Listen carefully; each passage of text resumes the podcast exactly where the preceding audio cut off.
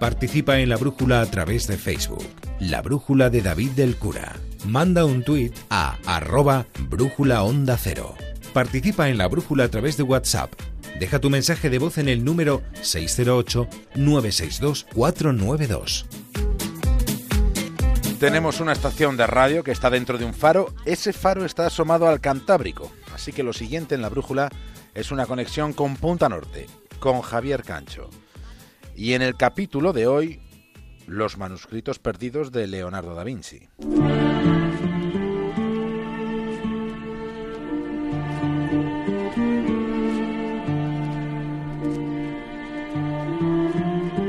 Decía Leonardo que quien de verdad sabe de lo que habla no encuentra razones para levantar la voz. La pausada voz de Leonardo continúa entre nosotros, los ecos de su mensaje resuenan todavía. Por eso su presencia va a seguir apareciendo sin estridencias en capítulos venideros de Punta Norte aquí en la Brújula. De momento esta noche nos vamos a ocupar de los códices donde Leonardo escribió y dibujó acerca de misterios sobre artilugios robóticos, mecanismos robóticos en el siglo XV. Aquello resulta o resultó muy transgresor para la época, pero también resulta transgresor para la nuestra. Leonardo fue consciente en vida de que no había perdido frente a la dificultad de los retos a los que se enfrentó. Él fue plenamente consciente de que sencillamente le había derrotado el tiempo.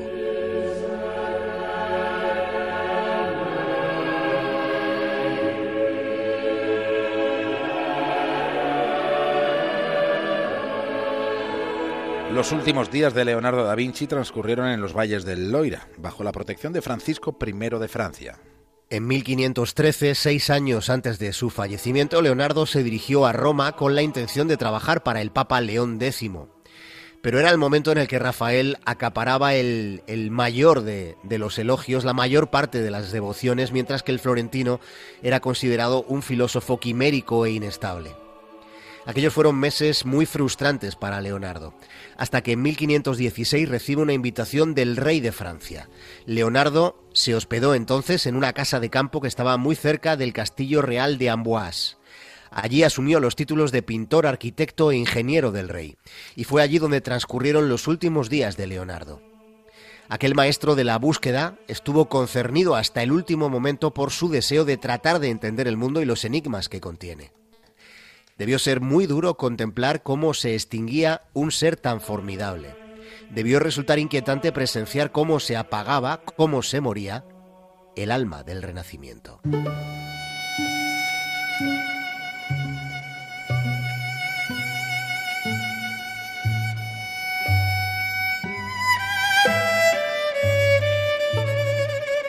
Fue en mayo de 1519 estando incipiente la primavera, cuando Leonardo dejó de respirar.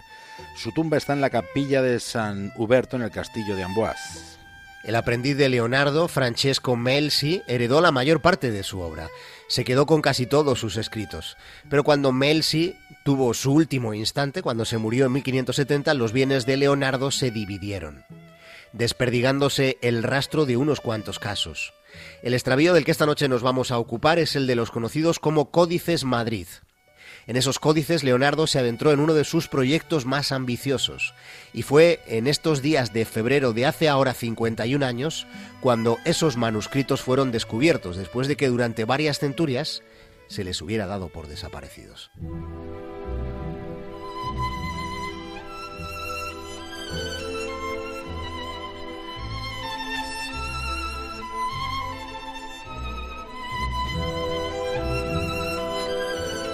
Desde principios del siglo XVII se asumió que esos cuadernos se habían perdido. De hecho, se pensaba que no se van a recuperar jamás. Durante cuatro siglos nadie supo siquiera qué es lo que contenían. Nadie tenía la más mínima sospecha de lo que hubiera albergado el Códice de Madrid en su primera parte y en su segunda. Eran escritos y dibujos de Leonardo da Vinci. Pero sucedió lo que parecía imposible. Hace ya diez lustros, una universidad de Estados Unidos anunció que uno de sus académicos había encontrado los cuadernos desaparecidos. Esos manuscritos estaban, estaban delante de nuestras propias narices, porque estaban delante de las narices de quienes trabajaban en la Biblioteca Nacional de España, en Madrid. Estaban allí mismo, en Madrid, en unas estanterías.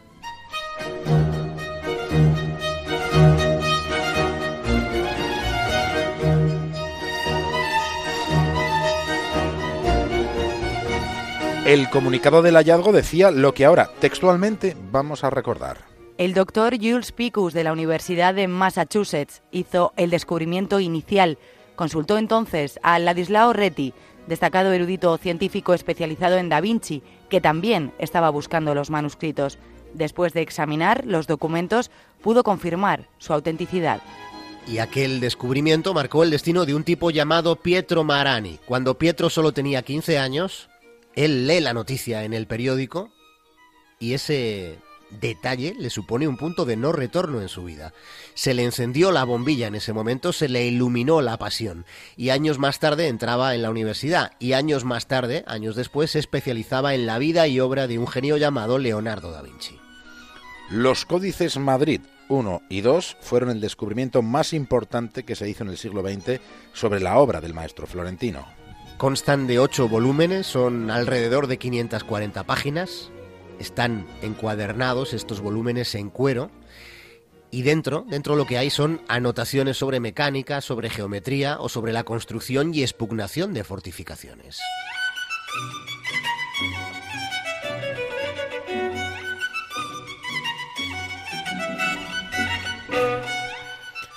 Aquel muchacho de 15 años, Pietro Marani, se hizo erudito en Leonardo. Marani considera que el Códice Madrid I es uno de los cuadernos más clarificadores de cuantos puedan existir sobre mecánica. Hay información novedosa, extraordinariamente novedosa para la época. En esos papeles está todo lo necesario para entender los elementos que hacen funcionar las máquinas. El segundo es un cuaderno con anotaciones ya más desordenadas, hay mayor dispersión, hay notas sobre hidráulica, las hay sobre pintura, contiene ese segundo cuaderno apuntes sobre arquitectura e ingeniería, sobre la canalización del río Arno, sobre la cuadratura del círculo, sobre el vuelo de los pájaros o sobre el movimiento de las olas y el movimiento de las notas musicales. Se sabe que esos cuadernos de Leonardo llegaron a España por medio de Pompeo Leoni, que fue escultor de Felipe II. Y lo más interesante de esos documentos es que en ellos puede encontrarse el fabuloso imaginario de Leonardo da Vinci. Es una de sus en una de sus páginas, por ejemplo, en una de las casi 600 está el dibujo de un ala delta.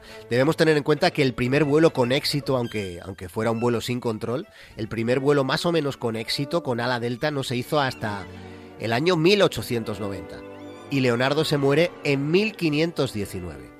Solo en ese detalle podemos apreciar la magnitud de su talento.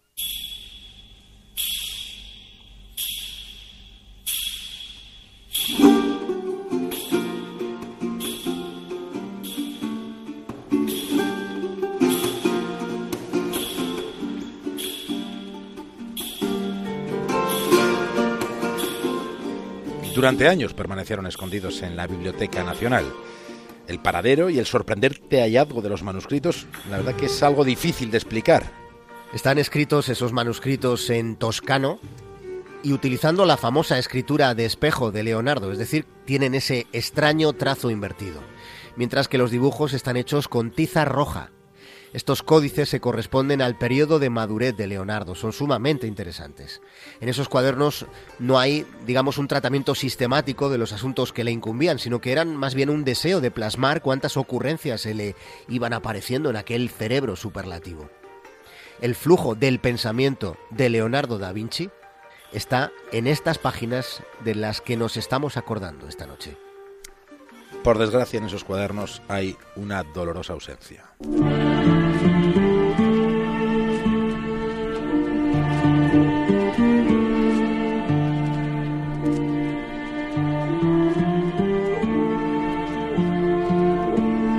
A la obra le faltan 16 páginas. Y se sospecha que esas páginas que no están podrían contener o podrían haber contenido los dibujos y diseños finales del famoso robot de Leonardo.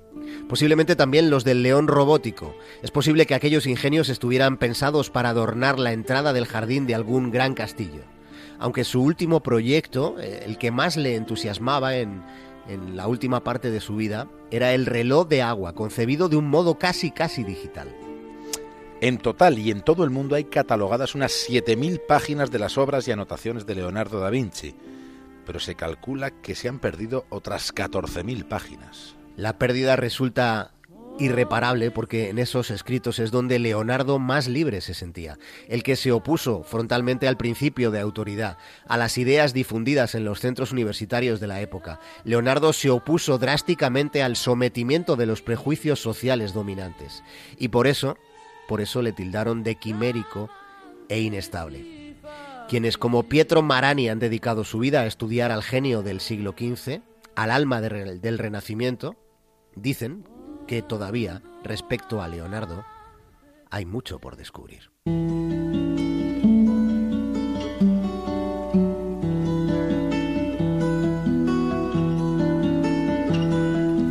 Are you going to Scarborough Fair? Parsley, sage, rosemary,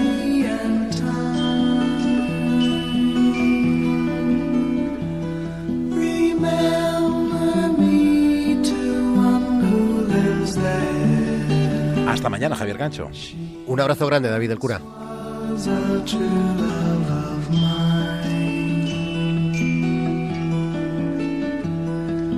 Tell her to make me a cambric shirt, a deep forest green, parsley, sage, rosemary, and thyme, snow crested brown, without no seam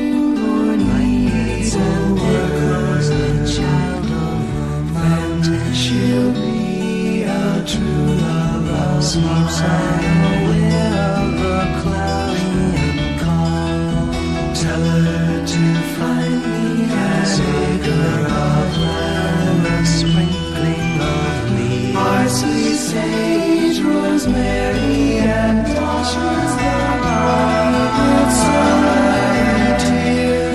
Between the salt water ashes she strands and polishes a pen. She'll be a true love of mine.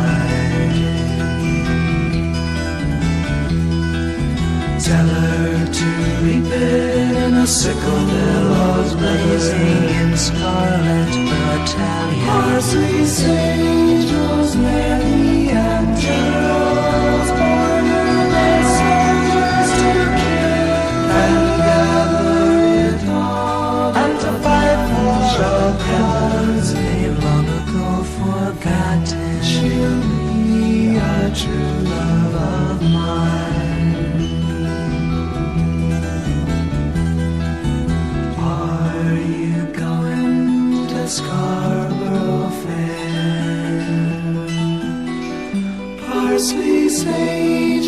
sage,